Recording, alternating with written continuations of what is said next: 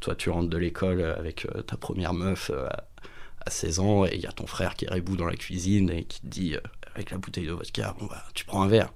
Et là, tu dis, bah vas-y, j'ai pas envie de teaser, tu vois, il est 17h, j'ai envie d'aller dans ma piole avec la meuf, euh, tranquille, tu vois. Et bah, tu prends un verre pour euh, finir le plus possible la bouteille euh, pour que lui, il en boive le moins, tu vois. J'étais furax. Il me paraît impossible de traverser cette vie sans y voir le désespoir. J'ai pris du déroxate pour la dépression. Le, la, vie est quand même tellement. J'ai pris du Valium. Les médicaments donnent une sorte d'équilibre. Je pense que, sérieusement, que je suis conne. Apathique, agnosique il y a phasique. Il n'en est pas moins certain que je suis conne. Les gens disent mais il est fou quoi. C'est un psychopathe qui est devenu cinglé. On, pense, on dort, on sue, euh, on pisse du capitalisme à, longueur de, temps et de journée. Une, mini-communauté de deux pour l'instant. Oui. Ça se guérit pas, enfin moi je dirais ça, mais ça se soigne bien sûr. Bienvenue dans Les Garde-Fous, une émission qui part à la recherche de la folie d'aujourd'hui, en rencontrant des fous ordinaires et extraordinaires, et qui est écoutée aussi par toi, peut-être est fou, à ta manière.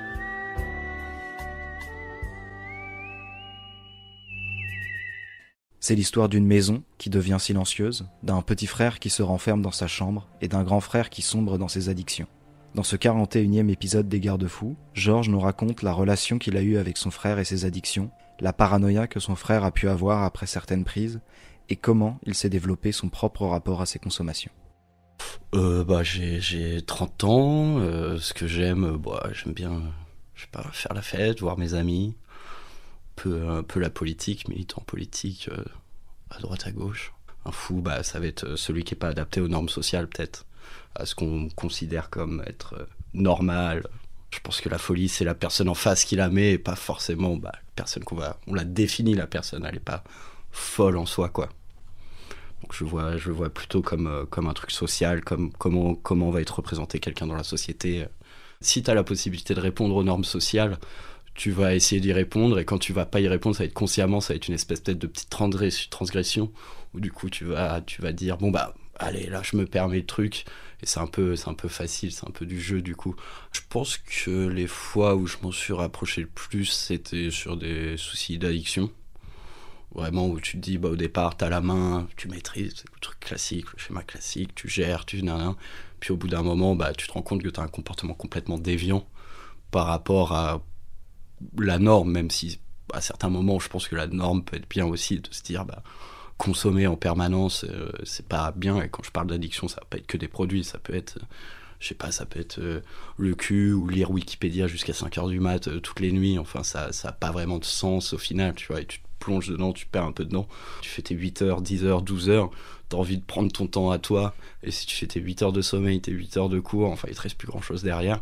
Donc, bah, tu repousses, tu repousses, tu repousses. Et au final, juste, tu cliques sur des liens et t'en arrives à lire un article sur euh, je ne sais quoi, tu vois. Vraiment des trucs de. Ça n'a pas de sens, ça n'a pas de sens. Ouais, après, bah, moi, du coup, on va dire que j'ai une consommation qui est socialement acceptable. Je vais consommer les bons produits aux beaux endroits, euh, dans un petit milieu parisien, festif, bourge, ce que tu veux. Après, bah, du coup, moi, je vais avoir le contre-exemple de mon, bah, de mon grand frère, qui lui a eu des consommations de produits qu'il faut pas consommer aux endroits qu'il faut pas consommer au moment où il faut pas consommer. Donc, euh, être alcoolique à 16 ans, c'est pas, c'est pas bien vu, et c'est ce qui ça Enfin, c'est comme ça que, que, mon frère a un petit peu commencé à, aller dans le dans, bah, dans, dans l'addiction quoi. Très clairement, euh, mon grand frère, c'était un peu tout départ l'intello de la famille, celui qui sautait des classes, machin, machin, et il s'est retrouvé, bah, je sais pas, il devait avoir 13-14 ans, il était en seconde. Donc 13-14 euh, ans en seconde, c'était un petit, en plus il a eu des petits problèmes de, de, croissance, il était pas grand, donc euh, voilà. Et, bah lui euh, s'est trouvé un petit groupe de potes qui aimaient bien faire la fête, euh, White Note, ils avaient euh, entre 14 et 16 piges, ils teasent, ils boivent leur DSP d'ado comme tout le monde, machin. Et puis bah de fil en aiguille, la consommation augmente, des choses comme ça, jusqu'à arriver autour des 15-16 ans, je sais pas, à boire une bouteille de vodka par jour. Donc un tiers le matin, un tiers la journée, un tiers le soir, tu vois. Donc là, très clairement, bah, ça va être une consommation déviante. bah, il était bourré en permanence, hein, évidemment. Et, euh, et ça se voit. Ouais, ça se voit, ça sent. Euh, ça s'entend, enfin vraiment tous les sens euh, font que tu captes une personne comme ça quoi. Parce qu'à 14-16 ans, enfin je veux dire, mes darons ne roulaient pas sur l'or non plus, donc c'était pas 400 balles d'argent de poche par mois, donc te payer une bouteille de vodka par jour à 16 piges, faut aligner de la thune, donc pour aligner de la thune, il faut que tu fasses des choses pour avoir cet argent. Donc c'est aussi là pour moi où les substances, ça va être quelque chose où peut-être qui est un des trucs les plus dangereux, ça va être comment, comment tu vas te procurer cette substance et euh, quelle substance tu vas te procurer. Tu vois, Mick Jagger, le mec, ça fait 40 piges qui se déglingue à l'héroïne. Euh, ça va, il est encore frais pour son âge. Il a des bons produits. Il n'a pas besoin de voler, de faire de braco, de se prostituer pour acheter ses produits. C'est ça qui est dangereux en fait. C'est pas tant. Enfin, bien sûr que le produit en lui-même est dangereux. Ça va être tout ce qu'il y a autour. C'est tout le social qu'il y a autour. Évidemment, je pense qu'il y, a une part aussi qui est un peu. Bah, on a sûrement, je pense, des gènes de l'addiction, des choses comme ça. Je crois, enfin, je suis pas scientifique, j'ai pas lu les articles, mais je crois qu'il y a un truc comme ça qui existe. Donc, de fil en aiguille, voilà, mon frère euh, a eu de plus en plus de, trucs d'addiction comme ça. Ensuite, euh, bah, héroïne, et puis un peu le milieu de la, la teuf, euh, teufeur, un peu euh, rêve party, quoi. Donc, bah, tous les prods qui vont avec ça. Et donc, toi, tu rentres de l'école avec ta première meuf à 16 ans, et il y a ton frère qui est rebou dans la cuisine et qui te dit avec la bouteille de vodka, bon bah, tu prends un verre. Et là, tu dis, bah vas-y, euh, j'ai pas envie de teaser, tu vois, il est 17h, j'ai envie d'aller dans ma piole avec la meuf, euh, tranquille, tu vois. Et bah, tu prends un verre pour euh, finir le plus possible la bouteille, euh, pour que lui, il en boive le moins, tu vois. Et donc, du coup, de fil en aiguille, après, il y a peut-être beaucoup plus la folie, entre guillemets, qui est arrivée chez lui, où bah, cette consommation euh, je sais pas, psychologiquement, neurologiquement aussi eu un impact, commencer réellement à développer euh, je sais pas quels sont les bons termes, les choses comme ça, mais en tout cas des, troubles mentaux, quoi. De plus en plus de problèmes à communiquer, à gérer les émotions, à gérer ses émotions, et ensuite en fonction des produits, quand été de plus en plus dur, jusqu'à arriver, c'est vraiment le point de rupture pour lui, été vraiment quand il a acheté une espèce de speed sur internet qui venait de Chine, donc un peu les designers drugs, les trucs comme ça, qui sont les molécules qui sont encore légales à acheter, parce qu'elles viennent tout juste d'être découvertes, mais du coup elles viennent tout juste d'être découvertes, donc c'est pas trop ce que ça fait. Et là, ça a vraiment commencé en l'espace de six mois, euh, quand il commandait ces trucs-là. Après, euh, déclencher des hallucinations, euh, des, vraiment des trucs assez horribles. La paranoïa, beaucoup. Beaucoup, beaucoup de paranoïa.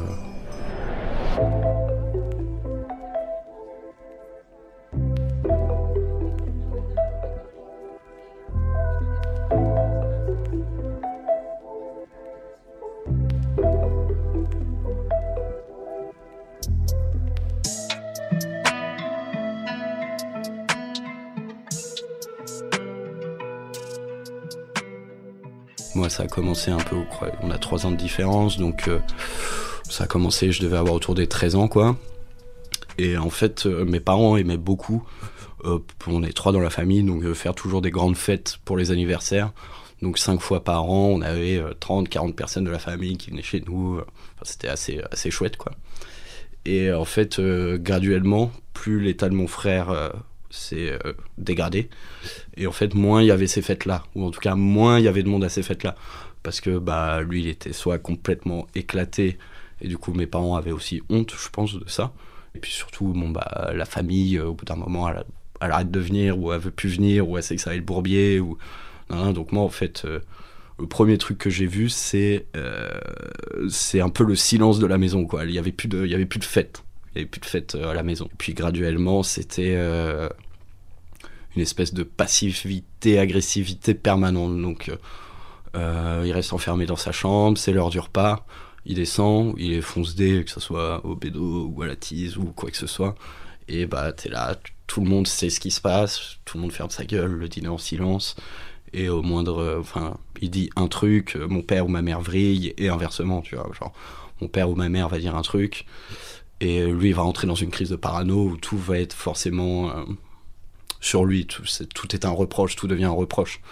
Donc euh, c'est euh, ouais, vraiment premier temps une espèce de silence permanent dans la maison et un truc ultra bruyant aussi derrière, tu vois, parce que c'est pas des petites engueulades, enfin il y a vraiment eu des trucs même extrêmement violents sur des crises de manque, sur des crises de manque à l'héroïne, c'est pas pas la joie à avoir quand même je me mets à la place, c'était un, une journée je devais, être au lycée, je devais avoir 16-17 ans.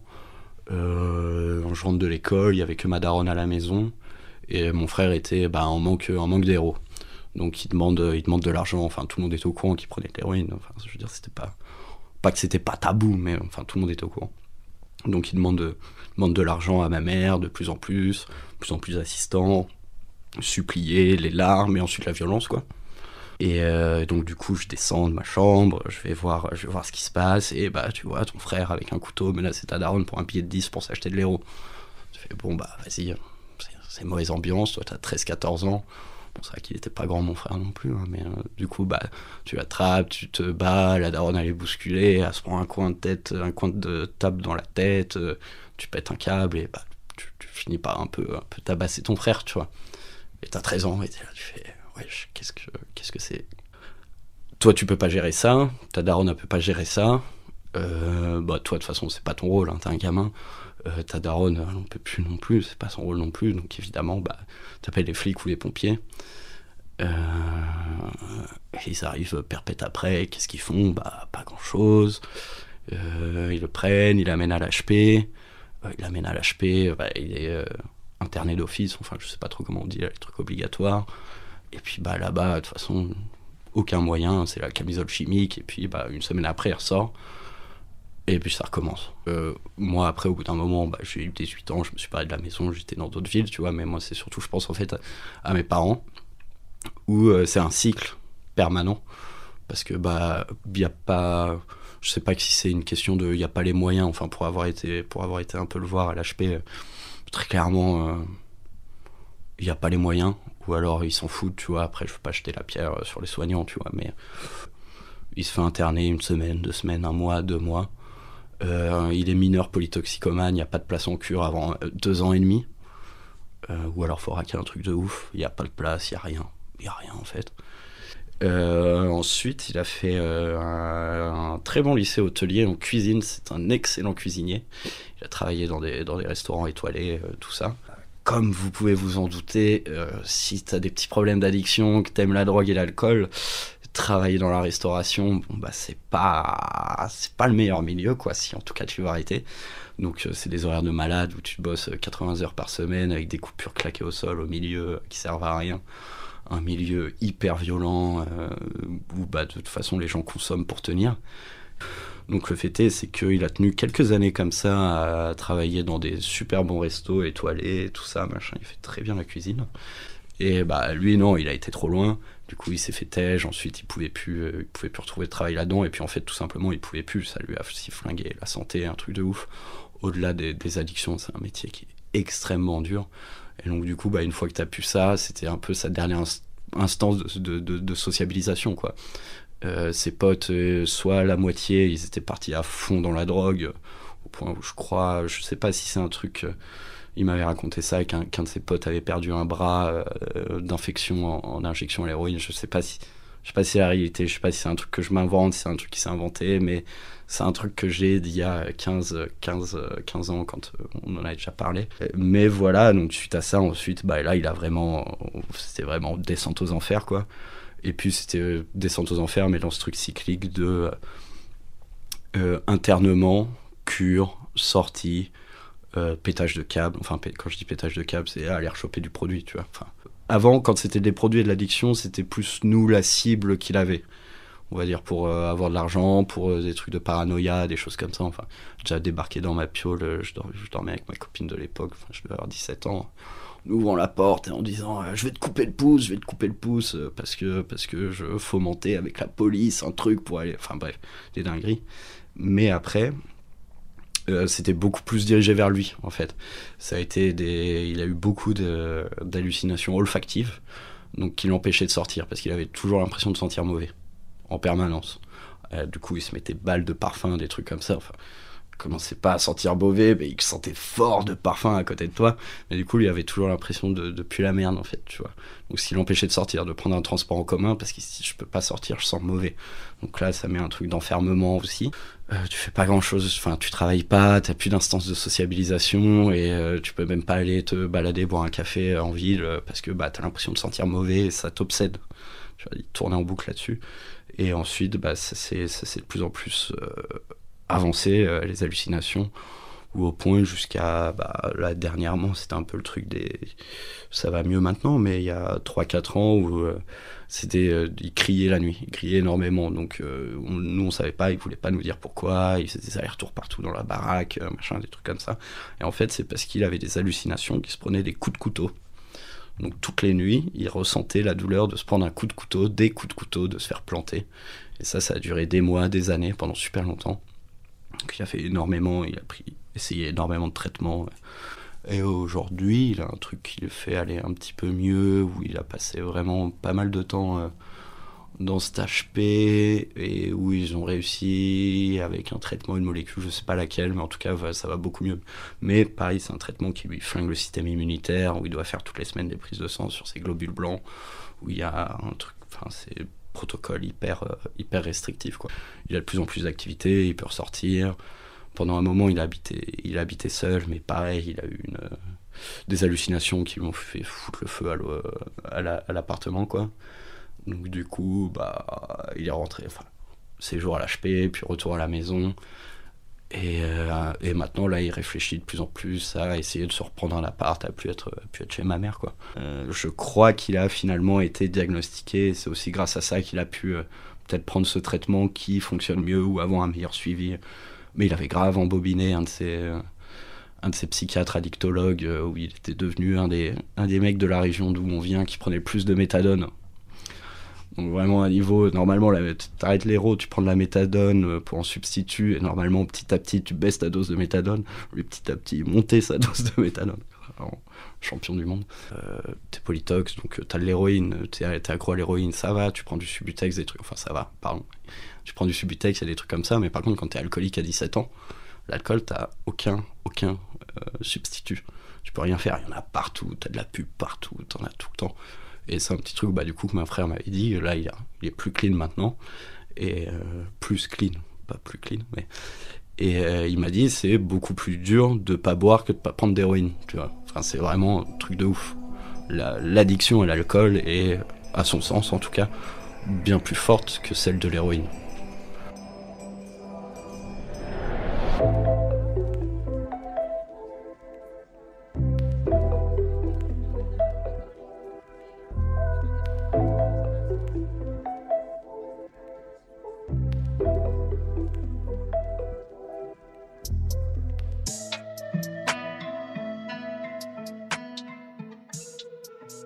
Me souviens de pas mal de trucs. On jouait à Counter-Strike quand on était petit et il n'y avait pas la Wi-Fi à l'époque. Du coup, on tirait des câbles euh, RJ45, là, les câbles de réseau partout dans la baraque. Les darons, ils pétaient les câbles. Et on se faisait. Euh, lui, il était dans sa chambre sur son ordi. Moi, parce que je suis un petit geek, du coup, j'avais monté des ordinateurs. Moi, j'étais dans la mienne. On jouait à Counter-Strike en réseau, mais avec des câbles RJ45 partout dans la baraque. Les darons, ils Euh, et, c'est vraiment des moments chouettes, mais du coup, par exemple, sur ce truc-là de câble RJ45, euh, j'arrive pas à le garder comme un bon souvenir parce que derrière, il y a une fois ou quelques années après, euh, j'étais tout seul à la maison avec lui, il était complètement éclaté. Et moi, je jouais un jeu en ligne et lui, il téléchargeait à balle des films et ultra vite, enfin, avec ultra de débit, donc moi, je pouvais pas jouer en ligne. Donc je vais le voir, euh, je lui dis euh, vas-y, est-ce que tu peux brider un peu le truc, le ralentir, histoire que je joue? Il me dit euh, non, il grogne, bref, il retourne dans son truc. Je demande plusieurs fois. Il le fait pas. Et du coup, vu que j'étais le geekos de la famille, j'avais le routeur dans ma chambre. Donc je décide de juste débrancher son câble. Très mauvaise idée évidemment. Et donc bah là, on se bat, on se, enfin, on se bat on n'était pas très vieux, on est tous les deux pas très grands, donc euh, en tout cas, ça pète un câble et euh, il retourne dans sa chambre, je retourne dans ma chambre et, euh, et voilà. Et je me dis que ça s'arrête là. Et je sors de ma piole, genre, je sais pas, une demi-heure, trois quarts d'heure après. Et puis, bah, en fait, il s'était pendu dans la cage, dans la cage d'escalier, quoi. Du coup, en mode réaction, genre. C'est un peu flou, je sais plus. C'est aller lui, lui, tenir les jambes euh, pendant qu'il y ait quelqu'un qui rentre, le temps qu'il y ait quelqu'un qui rentre pour le décrocher, des trucs comme ça. Donc euh, j'ai l'impression que sur beaucoup de souvenirs, même heureux, de trucs marrants qu'on a pu partager, j'ai l'impression qu'il y a du gâchis derrière, tu vois. Et donc j'ai vraiment de mal, j'ai vraiment beaucoup de mal à me souvenir de, de trucs, euh, vas-y, vraiment innocents et sans, sans que tu aies un autre souvenir qui arrive derrière, qui remette, qui remette une couche dessus, quoi.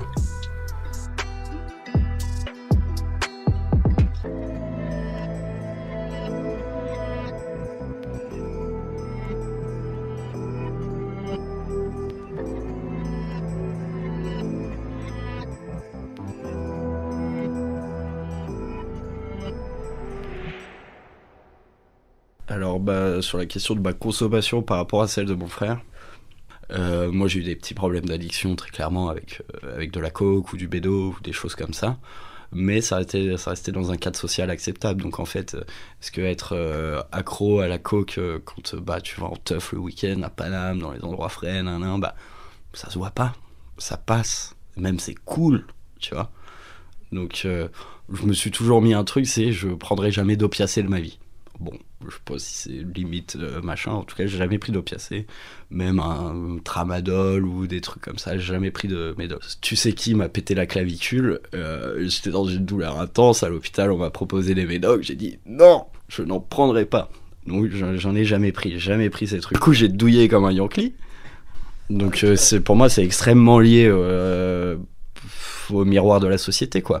Moi, mes consommations, passent moi, quand euh, j'ai décidé de calmer certaines de mes consommations, c'est parce que bah il y a ma copine ou des amis aussi qui m'ont dit un peu ouais peut-être t'abuses, mais c'est surtout aussi moi qui me dis ouais là c'est chaud, tu vois. C'est chaud, tu te dis bah tu commences à déraper vraiment. Euh, enfin, t'es es au bord de la falaise, tu vois. Si tu continues euh, et que tu restes encore six mois, un an avec cette consommation, ça va déraper encore plus. Tu dis vas-y, je calme. T'as jamais eu peur de devenir ton frère quoi? Je pense que je te mentirais si je dis non, si je dirais non, mais peut-être beaucoup plus jeune en fait. Où je me disais, bah voilà, c'est génétique, euh, je vais finir comme ça. Surtout, bah, tu te dis ça quand t'es rebou, ou t'as fumé, ou t'as pris un truc. en vrai, euh, en vrai, non, pas tellement. Enfin, euh, parce que lui a pas eu l'occasion de réellement s'intégrer dans la société. Moi, j'ai eu un groupe d'amis extrêmement soudés, extrêmement fort, qui m'a toujours porté vers le haut et où quand quelqu'un commence à faire de la merde, tu te prends un chassé, quoi. Et, tu seras soutenu, tu te prends un chassé et t'es soutenu derrière. Euh, donc j'ai eu, je pense c'est une de mes chances principales, que ce soit même sur mon parcours scolaire qui était bon, plus ou moins chaotique et où grâce à eux ou grâce à voilà comment j'ai pu être guidé à certains moments, euh, ça m'a permis de me remettre sur ces trucs-là. Mais en fait, le fait que j'ai un cercle social assez fort, qui est avec des gens qui sont présents, font que quand tu commences à tanguer, bah, on te rattrape quand même.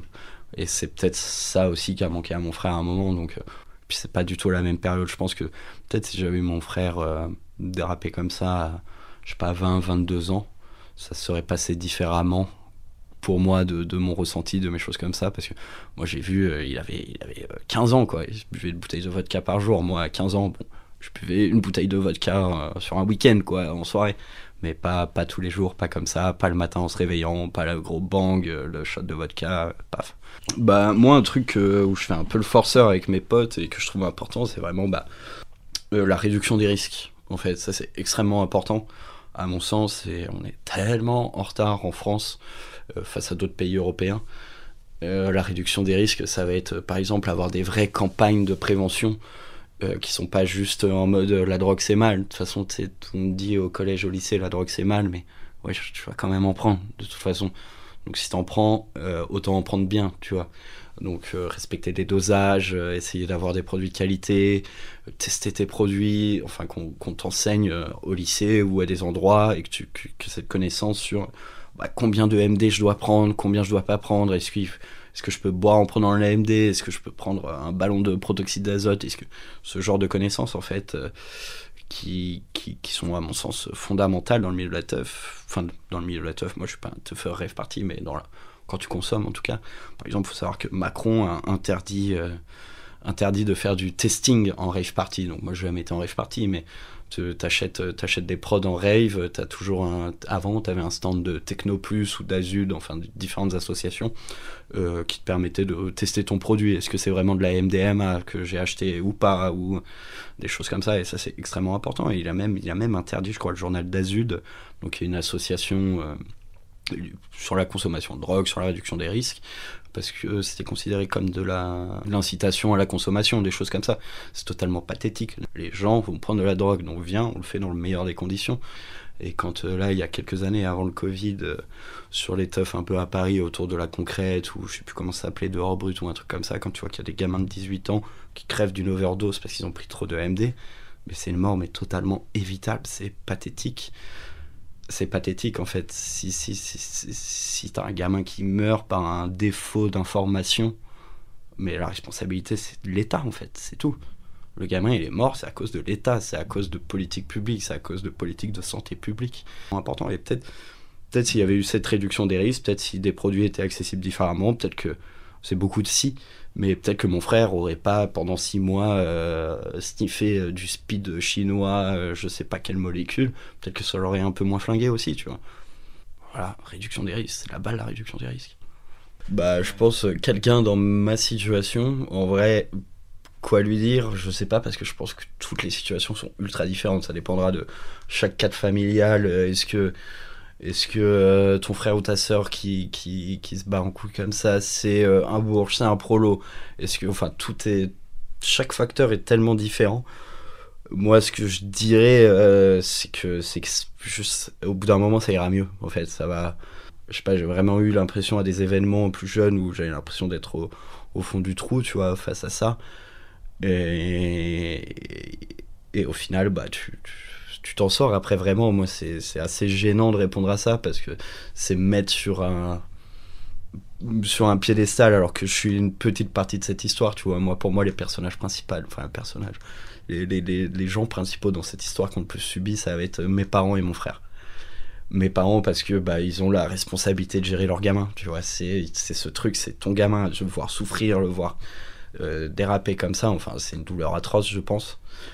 Euh, et pour mon frère, bah, pour lui, c'est pire douleur du monde. Enfin, je veux dire, tu peux pas être heureux en, étant comme ça, très clairement. Moi, vraiment, voilà, le seul truc que je regrette, c'est peut-être euh, connecter. Il faut reconnecter après si, si la personne s'en sort un peu. Je pense qu'il faut aller faire l'effort. Moi, j'ai pas encore fait parce que c'est quand même assez dur, je pense. Mais voilà, c'est ça en fait. Je crois, je suis pas sûr que ça soit de ta faute. Je suis pas sûr que ça soit de la faute de la personne aussi. C'est pas pareil. Tu peux pas en vouloir à ton frère ou ta sœur euh, qui est, qui est là-dedans, quoi tu peux lui en vouloir à un moment T sur un événement, mais, mais je pense que, je pense que sur, sur les histoires ultra violentes que j'ai pu avoir avec lui, je pense que lui s'en veut beaucoup plus que, que tout le monde aujourd'hui.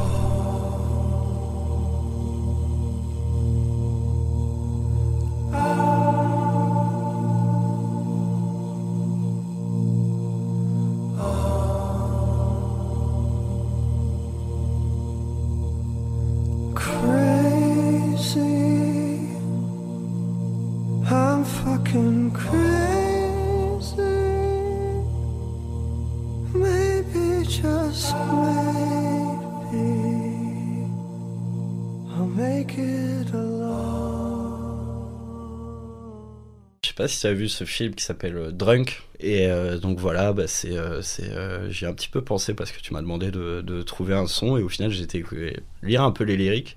Je pense que ça évoque la folie, ça évoque la folie d'une certaine manière et je trouve que le son peut représenter un truc aussi. Et donc dans cette scène finale, sans spoiler, je trouve ça aussi apaisant de ce truc de, d'une consommation libérée et enfin limite saine en fait, tu vois, genre le live, bah ouais, au moment, t'as besoin d'un petit coup, enfin, pas forcément un produit, mais t'as besoin d'un truc, tu vois, un truc qui te libère un peu et t'es dans ta folie et, et, tu danses comme un, comme un fou. Euh, tu danses comme un fou au milieu de gens et t'en as rien à foutre, quoi. What a life. What a life, what a night, what a beautiful, beautiful ride. Don't know where I'm in five, but I'm young saying, what a life. I am so thrilled right now, cause I'm popping pills right now. Don't wanna worry about a thing. Don't wanna worry. But it makes me terrified to be on the other side. How long before I go insane? I am so thrilled right now, cause I'm popping pills right now. Don't wanna worry